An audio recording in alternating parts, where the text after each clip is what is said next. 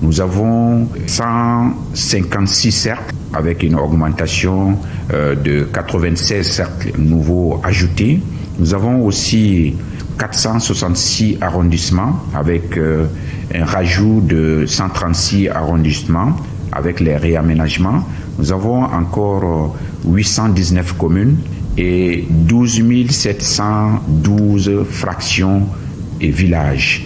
Donc cela va métamorphoser carrément la cartographie électorale de notre pays. Ça va permettre non seulement aux nouvelles régions de connaître leurs limites, mais aussi aux circonscriptions administratives d'être dotées des compétences réelles qui les permettra de fonctionner. Désormais, on ne parlera plus des communes, donc que des arrondissements. Bamako passe à sept arrondissements. Comme réforme majeure, Kalabankoro est devenu un arrondissement. Ensuite, comme réforme majeure, Bamako va passer à une collectivité unique.